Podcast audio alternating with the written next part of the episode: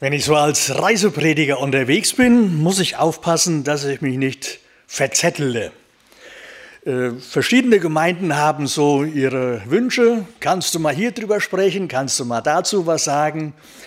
Äh, ich habe das ganz gerne, wenn ich so ein bisschen systematisch arbeiten kann, irgendwo vorne anfangen und vielleicht an einem Ende wieder ankommen.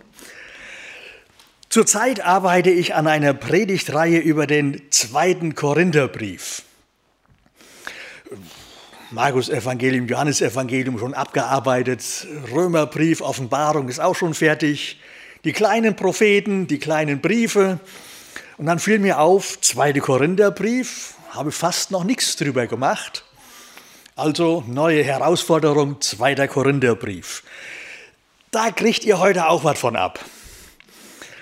Und zwar lesen wir aus 2. Korinther Kapitel 6, die Verse 1 bis 10. Ich lese heute mal nach der Übersetzung von Hermann Menge.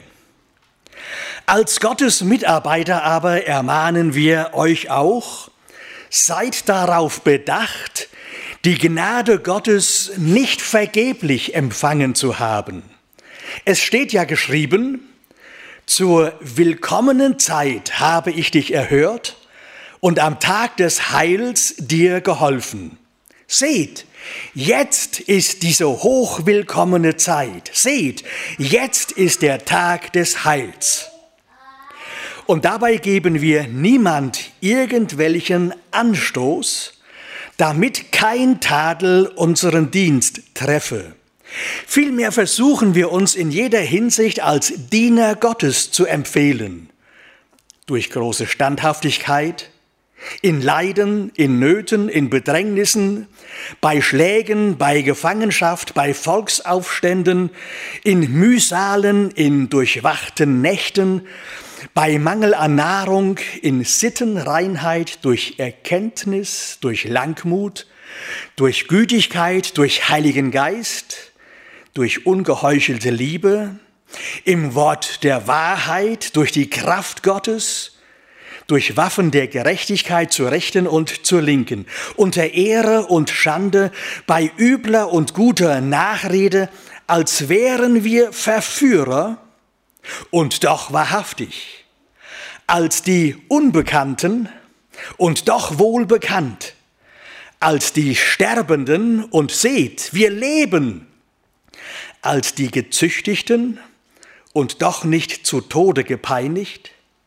als die Leidtragenden, aber doch allezeit fröhlich, als Bettler, die aber viele reich machen, als solche, die nichts haben und doch alles besitzen.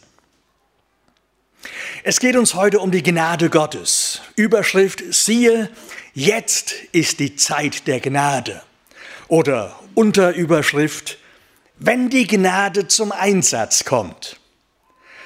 Gnade, das kann ein schönes, trockenes Thema sein, wo man viel und mancherlei drüber sagt. Aber wichtig ist, dass die Gnade Gottes in unserem Leben, in unserem Alltag zur Anwendung kommt. Ihr kennt möglicherweise dieses interessante Phänomen, sobald der Winter vorbei ist, es draußen ein bisschen warm wird, dann holen die großen Jungs ihre Mopeds raus. Und dann wird gefahren. Äh, es gibt so ein paar ganz berühmte Strecken, weil da geht es rauf und runter und um viele Kurven. Das sind so typische Strecken für Motorradfahrer. Und irgendwo gibt es da auch ein Plätzchen, da treffen sie sich alle. 50, 60, 70 schwere Maschinen, die stehen dann da.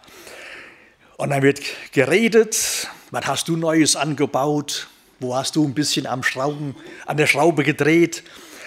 Ähm, gut, ein paar gibt es auch, die zeigen, wie toll sie fahren können. Bis unter die Leitplanke. Ähm, ansonsten aber steht man da, begutachtet die Maschinen, macht den ja auch schon mal an, lässt die Motoren richtig aufheulen. Paulus sagt den Korinthern, seht, so geht es bei euch zu. Möglicherweise würde er dieses Bild von den Mopedfahrern heute anwenden. Eure Gemeinde ist wie so ein Treffpunkt für solche Motorradfans. Da gibt es viel Gerede und viel Leerlauf. Da gibt es viel Lärm um nichts. Es bewegt sich nicht viel. Ihr zeigt eure geistliche Kraft. Ihr lasst die Gnade mal aufheulen Vielleicht ihr gebt auch damit an, was an geistlichem Leben vielleicht vorhanden ist, welche Erkenntnisse ihr habt, aber die Gnade bewegt nichts mehr in eurem Leben. Die Gnade bringt euch nicht mehr voran. So ist das, wenn die Gnade ins Leere läuft. Oder Hättet ihr lieber ein etwas romantischeres Bild? Habe ich auch im Angebot. Stellt euch vor, so eine schöne Mühle, irgendwo Schwarzwald, Bayerischer Wald, Wassermühle. Da wird das Wasser aus einem Bach oder Fluss entsprechend geleitet, dass es auf das große Mühlrad strömt. Und mit der Wasserkraft wird das Rad angetrieben und dann die Mühle. Ich kann mir vorstellen, wenn der Müller, heißt ja auch so, wenn der mal gut schlafen will, ähm, dann muss er irgendwie dieses Es klappert die Mühle am rauschenden Bach abstellen. Bei dem ganzen Mühlengeklapper kann man ja auch entschlafen. Dafür gibt es eine Technik. In dieser Rinne, die das Wasser zum Mühlrad leitet, da ist ein Schieber drin. Und wenn man den reinschiebt, dann wird das Wasser nicht aufs Mühlrad geleitet, sondern plätschert neben irgendwo runter, wieder in den Bach und die Mühle steht still, der Müller kann schlafen und das Wasser rauscht woanders hin. Paulus macht den Korinthern deutlich, seht, so geht's bei euch in der Gemeinde zu. Möglicherweise würde er dieses leicht romantische Bild heute verwenden. Der Strom der Gnade, der läuft zwar in euer Leben hinein, aber er läuft am Mühlrad vorbei. Ihr stellt euch vielleicht unter den Strom der Gnade, ihr duscht in der Gnade, ihr fühlt euch wohl in lauter Gnade und redet davon, wie sie erfrischt. Aber die Gnade bewegt das Mühlrad eures Lebens nicht mehr. Das geistliche Leben wird durch die Gnade nicht mehr angetrieben. Da ist es bei euch vielleicht zum geistlichen Stillstand gekommen. Seht, so ist es, wenn die Gnade ins Leere läuft. Wenn wir im zweiten Korintherbrief ein bisschen zurückblättern, Kapitel 5, das ist so ein Kapitel mit vielen schönen, starken Sätzen drin, da hat Paulus geschrieben von der Versöhnung. Gott war in Christus und versöhnte die Welt mit sich selber, rechnete ihnen ihre Sünden nicht zu und er hat unter uns aufgerichtet das Wort von der Versöhnung. Mit anderen Worten, durch Jesus Christus ist der Anschluss an den Strom der Gnade wiederhergestellt worden. Und dort, wo wir selbst die Vergebung durch unseren Herrn erlebt haben. Da, wo wir uns zuvor vielleicht das Wasser der Gnade abgegraben haben, da hat er wieder den Anschluss hergestellt. Da ist ein neuer Anschluss installiert worden. Und jetzt kann die Gnade wieder fließen und wieder wirken. Wo die Gnade Gottes hinkommt, da ist Leben, geistliches Leben. Wo die Gnade Gottes hinkommt, da kommt etwas in Bewegung. Da wächst Neues auf. Ja, die Gnade ist da. Und sie fließt, sie strömt. Die Frage ist nur, wie wir den Schieber da eingebaut haben. Dass die Gnade am Mühlrad vorbeiplätschert oder wirklich unser geistliches Leben antreiben kann. Dem Apostel Paulus geht es darum, dass die Gnade eben nicht ins Leere läuft, sondern in unserem Leben zum Einsatz kommt. Und dann malt er aus, was geschieht, wenn die Gnade zum Einsatz kommt, wenn sie wirksam wird. Und er betont, siehe, jetzt ist die Zeit der Gnade. Jetzt ist der Tag des Heils. Wir schauen uns das ein bisschen genauer an und kommen erstens zu sprechen auf besondere Zeiten der Gnade. Ja, das gibt es, so ganz besondere Zeiten in unserem Leben, wo wir das Wirken der Gnade erleben. In der griechischen Sprache werden zwei verschiedene Begriffe verwendet für Zeit. Zum einen gibt es da den Begriff Chronos, Chronologie. Oder am Armgelenk haben wir einen Chronometer. Chronos bezeichnet die ablaufende, die fortlaufende Zeit. Chronos, das ist die Zeit, die wir messen können. Der andere Begriff, Kairos, das ist die besondere Zeit, der besondere Zeitpunkt. Das ist die Chance, die Gelegenheit, die uns hier und da gegeben wird. Ein unverwechselbarer Zeitpunkt, der so nie wiederkommt. Hier in diesem Text schreibt Paulus von diesem Kairos, von diesem besonderen Zeitpunkt. Jetzt ist dieser Zeitpunkt der Gnade, jetzt ist der Kairos Gottes. Da gibt es ganz bestimmte Zeiten, in denen Gott in dein Leben hineinspricht. Wo du genau merkst, jetzt bin ich gemeint. Er spricht nicht zu Hinz oder Kunz oder irgendwem, jetzt bin ich gemeint. Das sind Zeiten, in denen ein Mensch sein Leben öffnen kann für Jesus Christus. Zeiten, wo der Mensch eine Entscheidung zu treffen hat, ob er mit Jesus seinen Weg gehen will oder einen selbstgewählten Weg. Da gibt es diese Zeitpunkte, wo Gott mal den Vorhang ein bisschen zur Seite zieht und wir hineinschauen dürfen in seine Geheimnisse, in seinen Plan, in das, was er mit uns vorhat. Da kommt zum Beispiel Jesus Christus nach Jericho. Der Oberzöllner Zachäus sitzt oben im Baum. Beobachterposition. Er hat sich ausgerechnet, oh, hier müsste er vorbeikommen, dann kann ich ihn auch mal sehen. Und dann schrammt er ganz knapp am Herzklabaster vorbei, weil genau unter seinem Baum, da bleibt Jesus stehen und guckt nach oben. Zachäus, hab dich entdeckt. Komm runter von deinem Baum. Ich muss heute in deinem Haus einkehren. Das war für den Zachäus dieser Kairos der Gnade Gottes, dieser ganz spezielle Zeitpunkt, an dem Jesus zu ihm kam. Am nächsten Tag war das nicht mehr so. Oder nächste Woche. Das war dieser eine Zeitpunkt. Einmalig unverwechselbare Chance. Das war für den Zachäus der Tag des Heils, der Tag seiner Rettung. Lukas Kapitel 19, Vers 9, da lesen wir, und Jesus sagte zu ihm, heute ist diesem Haus Heil widerfahren, weil ja auch er ein Sohn Abrahams ist. Wir sind keine Automaten, die man nach Belieben ein- und ausschalten oder irgendwie programmieren kann. Wenn der Kairos Gottes, dieser besondere Zeitpunkt Gottes kommt, dann sind wir gefragt, eine Entscheidung zu treffen.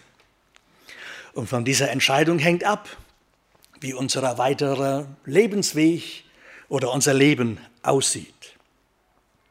Wir wünschen uns, dass bei evangelistischen Bibeltagen in Gredenbach, Kreuztal, irgendwo Menschen diese Entscheidung treffen, weil sie merken, jetzt ist der Zeitpunkt, wo Gott mich meint.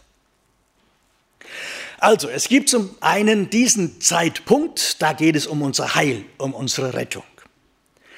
Daneben gibt es aber auch andere Zeitpunkte, besondere Zeitpunkte in unserem Leben. Nicht, dass ihr denkt, oh, ich habe mich doch schon bekehrt, das ist jetzt schon so lang her, ähm, jetzt brauche ich nicht mehr auf Zeitpunkte zu achten, jetzt geht es nur noch um die ablaufende Zeit. Nein, jetzt geht es weiter mit den besonderen Zeitpunkten in unserem Leben. Zeitpunkte, die geschenkt werden, damit wir konkrete Schritte tun können im Glauben, dass wir im geistlichen Wachstum vorwärts kommen. Rufen wir uns noch einmal den Zachäus in Erinnerung. Als Jesus zu ihm nach Hause kommt, mit ihm isst, sich mit ihm unterhält, da erkennt der Zachäus, was in seinem Leben falsch gelaufen ist beziehungsweise welchen falschen Entscheidungen er getroffen hat. Und er beschließt, siehe Herr, die Hälfte von meinem Besitz gebe ich an die Armen und wenn ich jemanden betrogen habe, dann gebe ich das vierfach zurück. So ist das möglich, dass es in unserem Leben besondere Zeitpunkte gibt, wo uns Zusammenhänge aufgeschlossen werden, wo wir merken, um was es geht. Vielleicht dass für den einen oder anderen dieser Gottesdienst zu einem solchen Kairos der Gnade Gottes wird. Eine Stunde, wo Gott dir eine Chance gibt, entsprechend einen Glaubensschritt zu tun, vielleicht zu wagen, um weiterzukommen. Wobei fällt mir gerade ein, einen Glaubensschritt wagen. Auf wessen Seite ist das Wagnis am größten? Auf meiner Seite oder auf Gottes Seite? Äh, dass Gott mit mir ein Wagnis eingibt, du liebe Zeit, das ist schon hammerhart. Wenn ich es wage, ist eigentlich gar nichts. Er ist treu und zuverlässig, unwandelbar, auf den kann man sich verlassen. Andersrum, hm, manchmal schwierig. Aber vielleicht erleben wir das, dass uns ein Wort trifft, eine Liedstrophe, was auch immer. Und wir werden, oder wir haben die Chance, sagen wir es mal so rum, einen Schritt weitergeführt zu werden. Ob wir die Chance nutzen? Tragisch ist es, wenn ein solcher Zeitpunkt nicht erkannt wird oder man ihn ungenutzt verstreichen lässt, wenn keine Konsequenzen getroffen werden. Das sehen wir Jesus vor uns, wie er damals am Ölberg sitzt und von da auf Jerusalem guckt und er weint. Wenn doch auch du an diesem Tag erkennen möchtest, was zu deinem Frieden dient, nun aber ist es deinen Augen verborgen geblieben. Oder an anderer Stelle, spricht er davon, er hat versucht, die Leute zu sammeln, wie die Henne die Küken unter die Flügel. Und dann sagt er, dann muss er sagen, aber du hast nicht gewollt. Da ist die Zeit verstrichen, der Zeitpunkt nicht erkannt oder einfach verpasst worden. Es gibt Menschen, in deren Leben gibt es so eine ganze Kette von versäumten Gelegenheiten. Das ist tragisch, das ist traurig. Auch die Gemeinde in Korinth steht in der Gefahr, die Gnade Gottes zu verpassen, die Chancen, die gegeben werden, nicht zu nutzen. Paulus will deutlich machen, jetzt bricht bei euch etwas auf. Jetzt habt ihr die Chance, die Dinge zu erkennen, die richtige Entscheidung zu treffen. Das war Punkt 1. Da geht es um besondere Zeitpunkte der Gnade Gottes. Punkt 2. Die alltägliche Zeit der Gnade. Max Lucado hat ein Andachtsbuch geschrieben mit dem Titel Gnade für den Augenblick.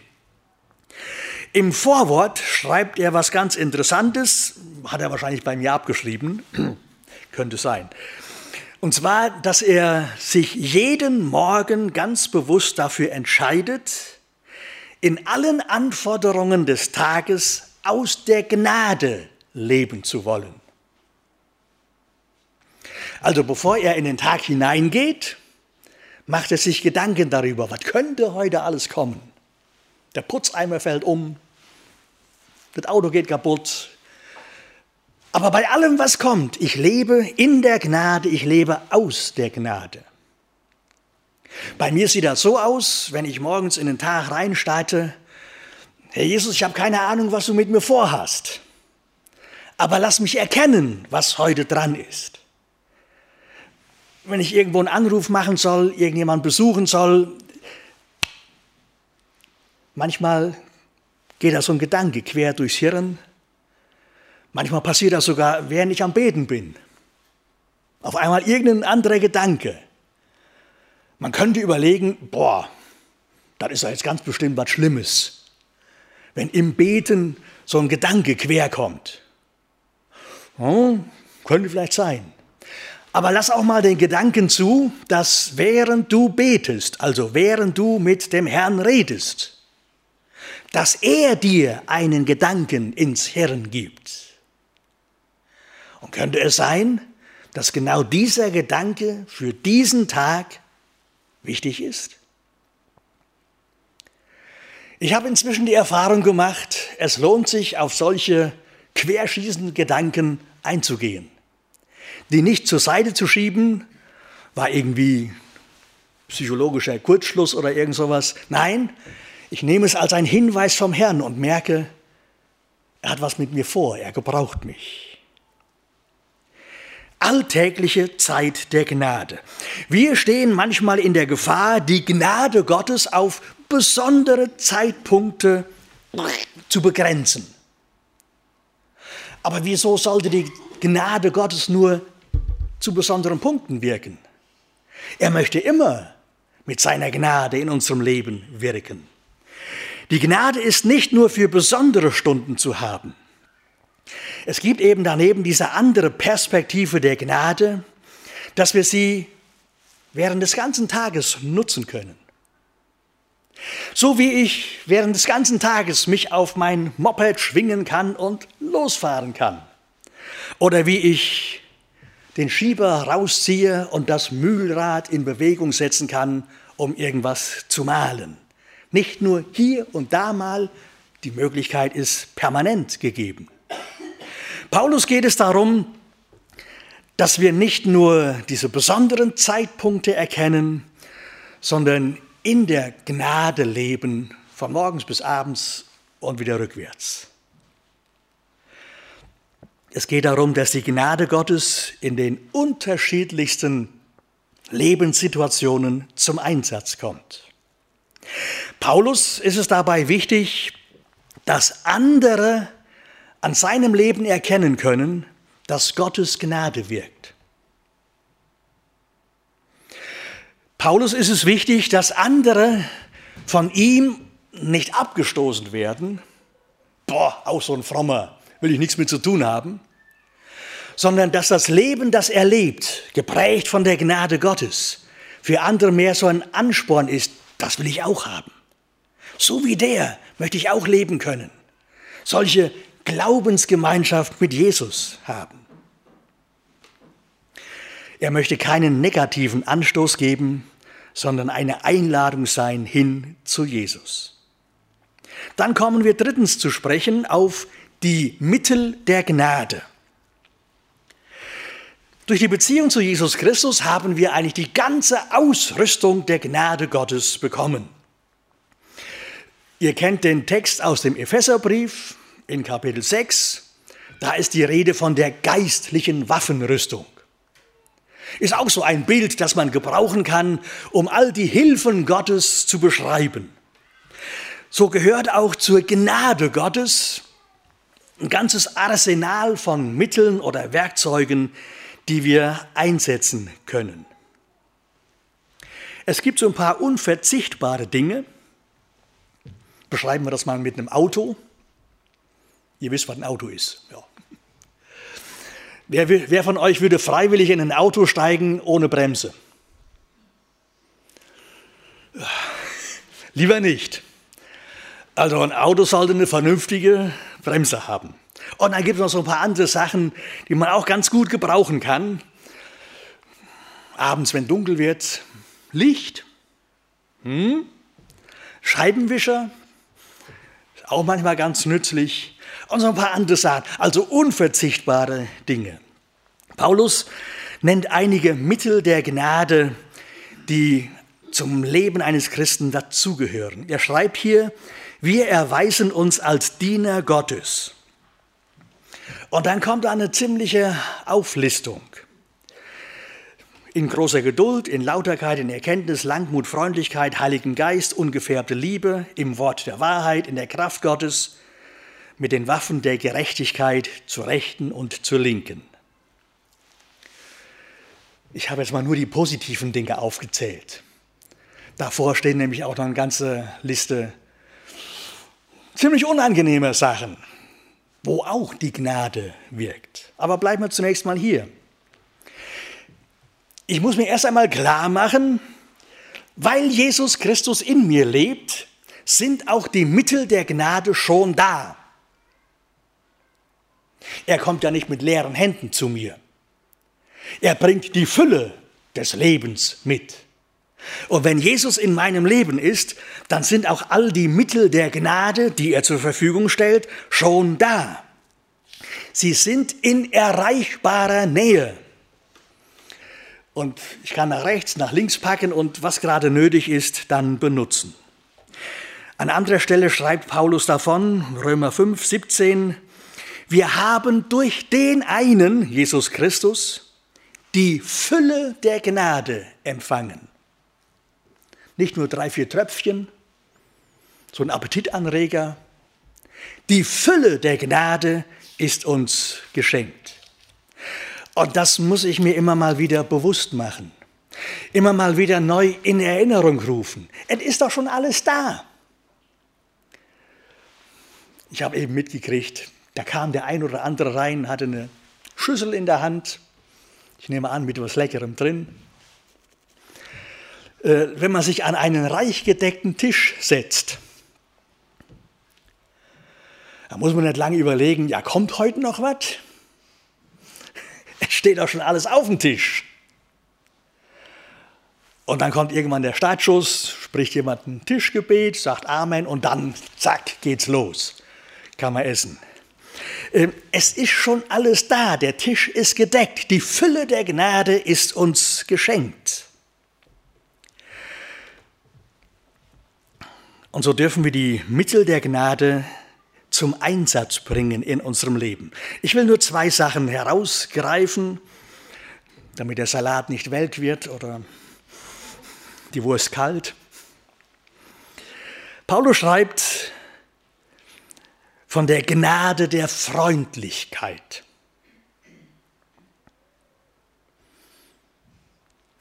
Ich entscheide mich für die Freundlichkeit.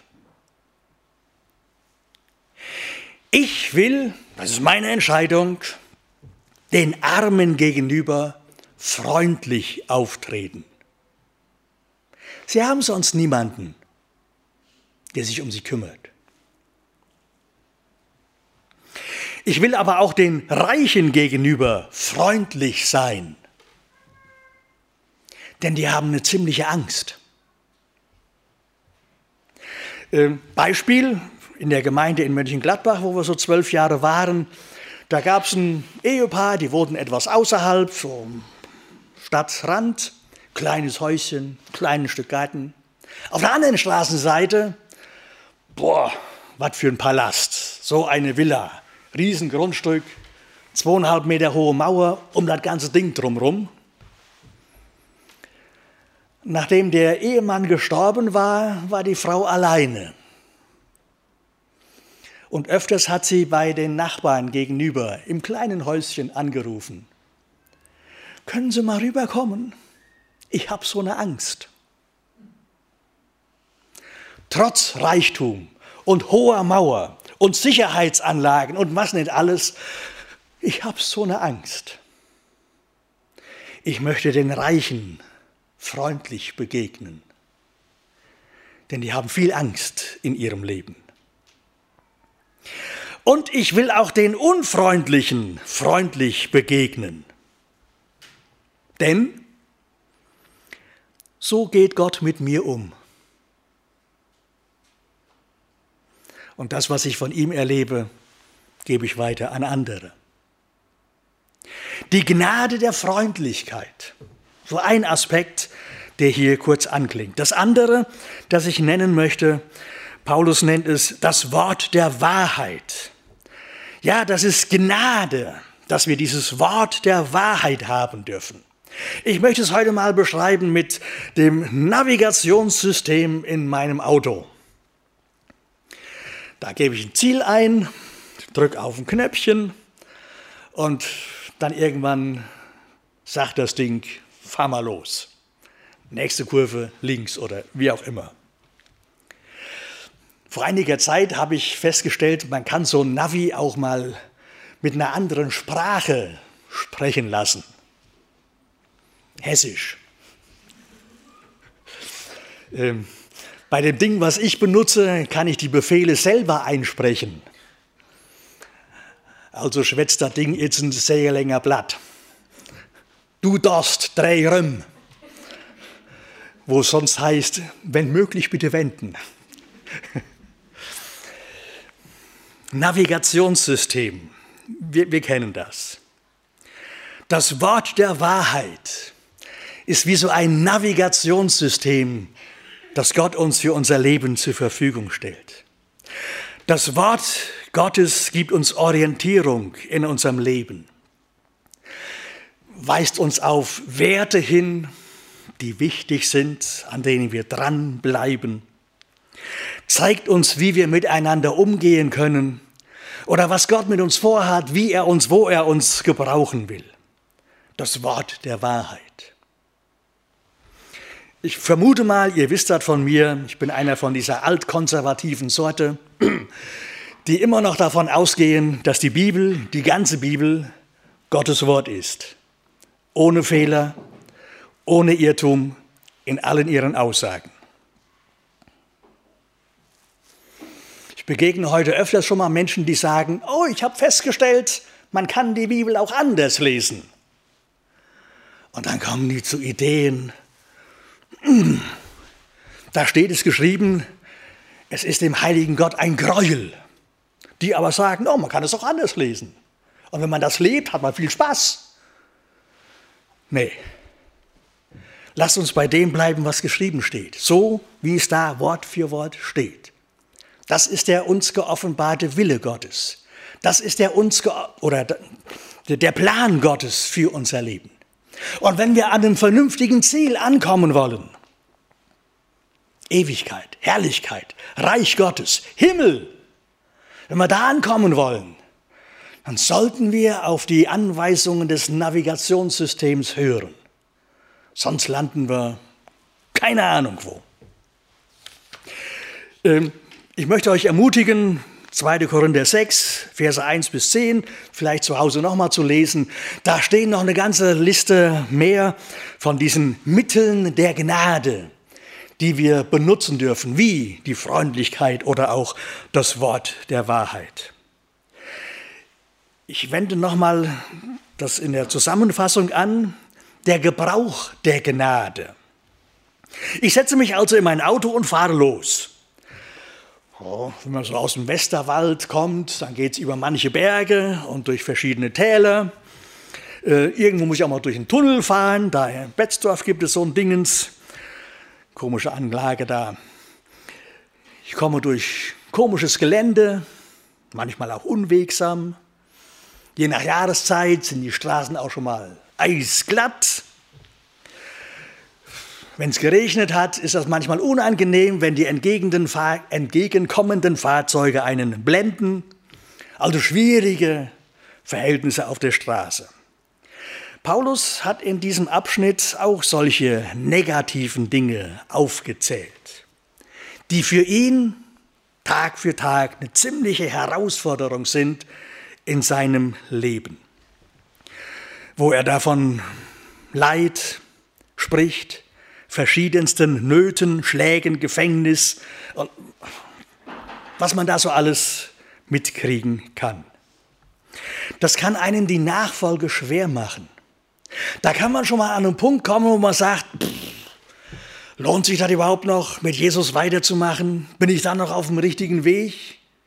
Oder, ja, ähm, ich fand vor einiger Zeit einen Text von dem Herrn, wie heißt der Mann, Franz Kafka.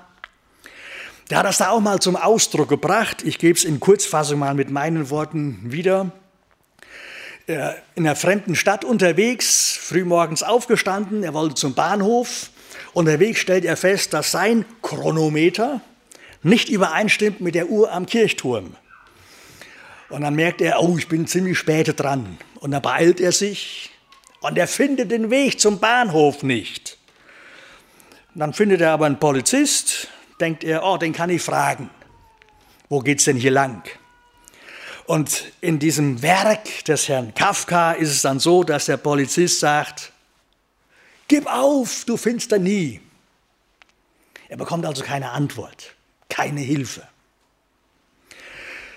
Verschiedenste Nöte, Schwierigkeiten, Trübsale, Anfechtungen, Verfolgung im Leben, wo man den Eindruck hat, ich komme nie ans Ziel. Keiner hilft mir, ich komme nicht voran. In all diesen Herausforderungen des täglichen Lebens soll die Gnade gebraucht, angewendet werden. Ich möchte drei dieser Beispiele nennen. Paulus schreibt, in Ängsten. Das griechische Wort kann beschreiben die Enge, wenn es einem so eng ums Herz wird. Das Wort kann beschreiben die Klemme, die Verlegenheit, wenn du nicht, nicht mehr so richtig weißt, wo geht es vorwärts, rückwärts und irgendwo hin. Manchmal sind wir als Gemeinde in Verlegenheit. Was können wir denn jetzt noch machen? Wir haben dies und das und jenes und alles ausprobiert. Es tut sich nichts. Es wird immer weniger, immer kleiner, es geht rückwärts. Verlegenheit. Wir suchen nach Lösungen. In solchen Ängsten, in solcher Klemme brauchen wir die Gnade der Geduld. Gnade der Geduld, das heißt, wir brauchen den Mut, etwas auszuhalten. Wir brauchen den Mut, drunter zu bleiben. Äh, das ist das Schöne an diesem griechischen Wort Geduld, drunter bleiben. Äh, wenn uns eine Last aufgelegt wird, möchten wir am liebsten ausweichen, dass wir die Last loswerden. Das Wort sagt aber, bleib drunter. Stell dich unter die Last. Sie wird dir möglicherweise von deinem Herrn auferlegt. Und dann wollen wir es lernen, mit ihm die Last zu tragen, aushalten, drunter bleiben, eine solche Situation durchstehen, bis dass der Herr die Tür aufmacht und der Weg weitergeht. Paulus schreibt, es geht um den Gebrauch der Gnade in den Mühen. Äh, Jesus spricht an einer Stelle auch davon, dass jeder Tag so seine eigene Plage hat. Matthäus 6, 34. Äh, mit Jesus unterwegs sein heißt nicht alle Tage Sonnenschein. Mit Jesus unterwegs, es geht nicht immer nur ach, gemächlich bergab.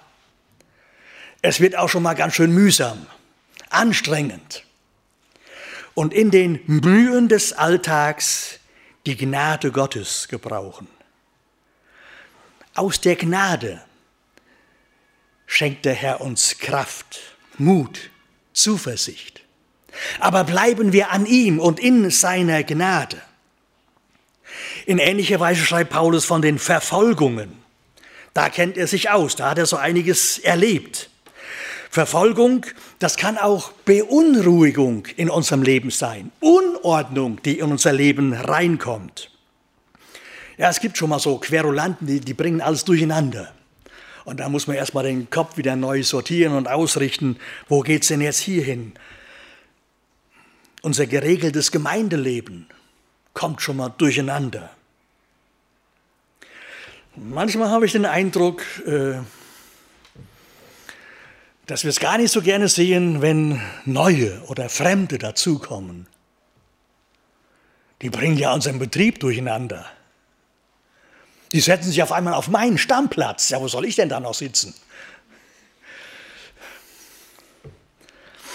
Äh, solche Beunruhigung oder Unordnung oder Unstetigkeit in der Gemeinde, das gehört eigentlich zu lebendiger Gemeinde dazu. Wir wollen uns an der Stelle auch die Gnade Gottes schenken lassen. In den Verfolgungen, trotz Durcheinander und was auch immer und Unruhe mit Jesus in seiner Gnade weitergehen. Ja, wir, wir müssen als Diener Gottes, so schreibt Paulus, wir sind Diener Gottes, wir müssen mit solchen Störmanöver rechnen. Manchmal bin ich es selber, ich stelle mir selber schon mal ein Bein und komme in Stolpern. Äh, ihr kennt dieses Sprichwort, es kann der Frömmste nicht im Frieden leben, wenn es dem bösen Nachbarn nicht gefällt. Kann auch schon mal vorkommen. Gelegentlich ist es auch der Feind Gottes, der seine Knüppel dazwischen wirft. Aber egal von woher es kommt, Lass uns an Jesus dranbleiben, in seiner Gnade bleiben, dass er uns durch Gnade leiten kann. Und deshalb die Schlussüberlegung, Wirkungen, Auswirkungen der Gnade. Es geht nicht nur darum, dass wir hier und da mal ein bisschen Gnade erleben, sondern dass die Gnade in unserem Leben zum Durchbruch kommt und sie dann wirklich strömen und wirken kann. Ich steige noch mal ins Auto um durch den unwegsamen Westerwald bis ins Siegerland zu fahren und ähnliches. Ich spinne jetzt mal so ein bisschen. Ich bin mit einem Auto unterwegs, das, wenn es schwierig wird, auf einmal zu einem Geländewagen wird. Mit Allradantrieb und Differentialsperre und ach, was man so auch braucht. Und wenn es noch krimineller wird, dann ist es auf einmal ein Amphibienfahrzeug. Da kann ich auch mal durchs Wasser, durch. Könnte man heute gut gebrauchen. Irgendwo muss ich wieder über die Siech. Äh, Straßen sind alle gesperrt.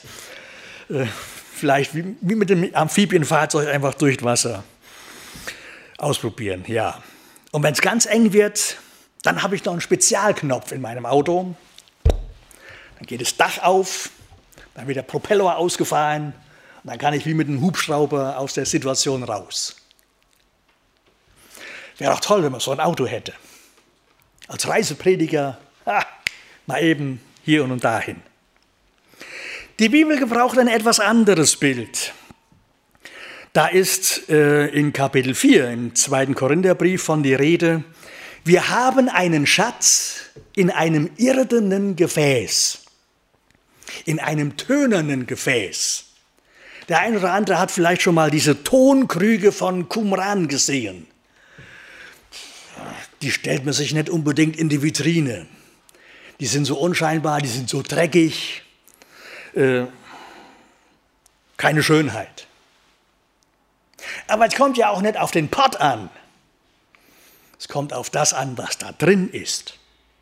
Diese wertvollen Schriftrollen, die man da gefunden hat. So ist das auch mit unserem Leben. Wir möchten uns gerne in den schicken Anzug werfen, um zu zeigen, wer ich bin, was ich habe. Wir steigen gerne in eine entsprechende Staatskarosse, um dann irgendwo gut vorfahren zu können. Aber was nützt es, wenn aus der Staatskarosse nur ein Depp aussteigt? Wichtiger ist, was drin ist. Nicht, dass wir nach außen hin Schein produzieren, aber es ist kein Sein vorhanden. Deshalb bleiben wir an Jesus dran und lassen ihn mit seiner Gnade wirken. Aus der Missionsarbeit, Kurzbericht, ähm, da startet ein Missionsehepaar seine Arbeit im, wo war das? Egal, irgendwo Afrika. Die ersten paar Wochen, es ging alles daneben, es ging alles schief, es ging alles kaputt. Der eine hat sich schlimm verletzt, äh, das Auto wurde bei einer Überschwemmung fortgespült, irgendwo sonst noch Schaden über Schaden. Und die waren schon kurz davor zu sagen, wir sind hier falsch. Sie blieben aber geduldig, warteten auf die Führung des Herrn und ungefähr so nach einem halben Jahr da lichtet sich der Nebel und es entsteht Frucht in der Arbeit.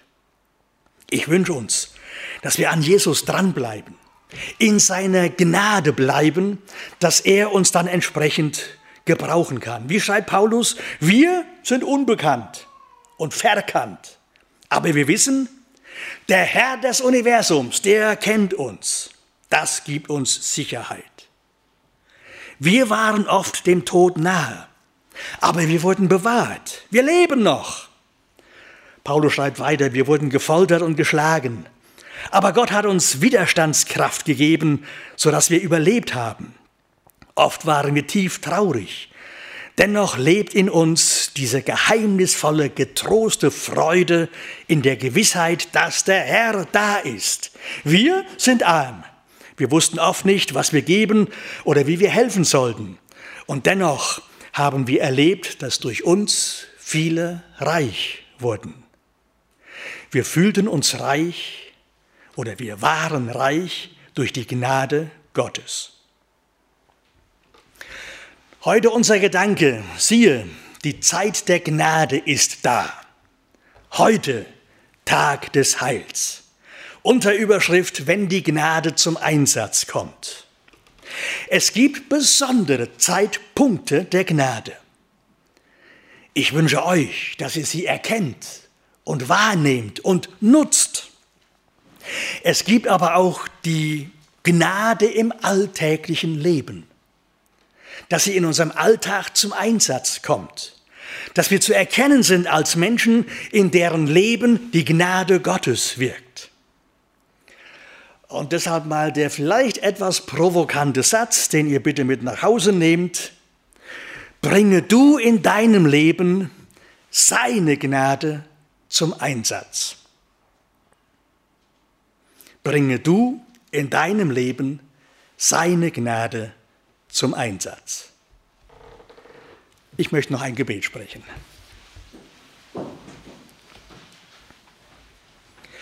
Herr Jesus Christus, wir danken dir, dass du tatsächlich zu uns in diese Welt, in dieses Leben gekommen bist.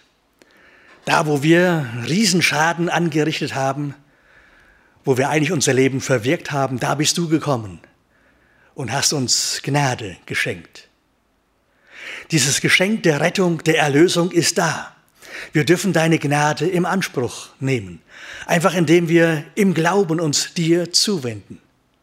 Und dann erleben wir, wie du besondere Zeitpunkte der Gnade schenkst oder aber auch wie der Strom der Gnade in unserem Alltag wirken kann. Herr Jesus, wir wollen dich wirklich an erste Stelle setzen, dass du in unserem Leben die Richtung bestimmst, den Weg führst, uns die Arbeit zeigst, die jetzt dran ist.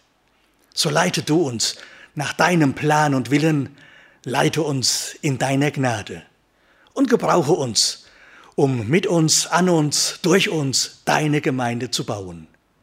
Danke, dass du lebst und wir mit dir leben dürfen. Amen.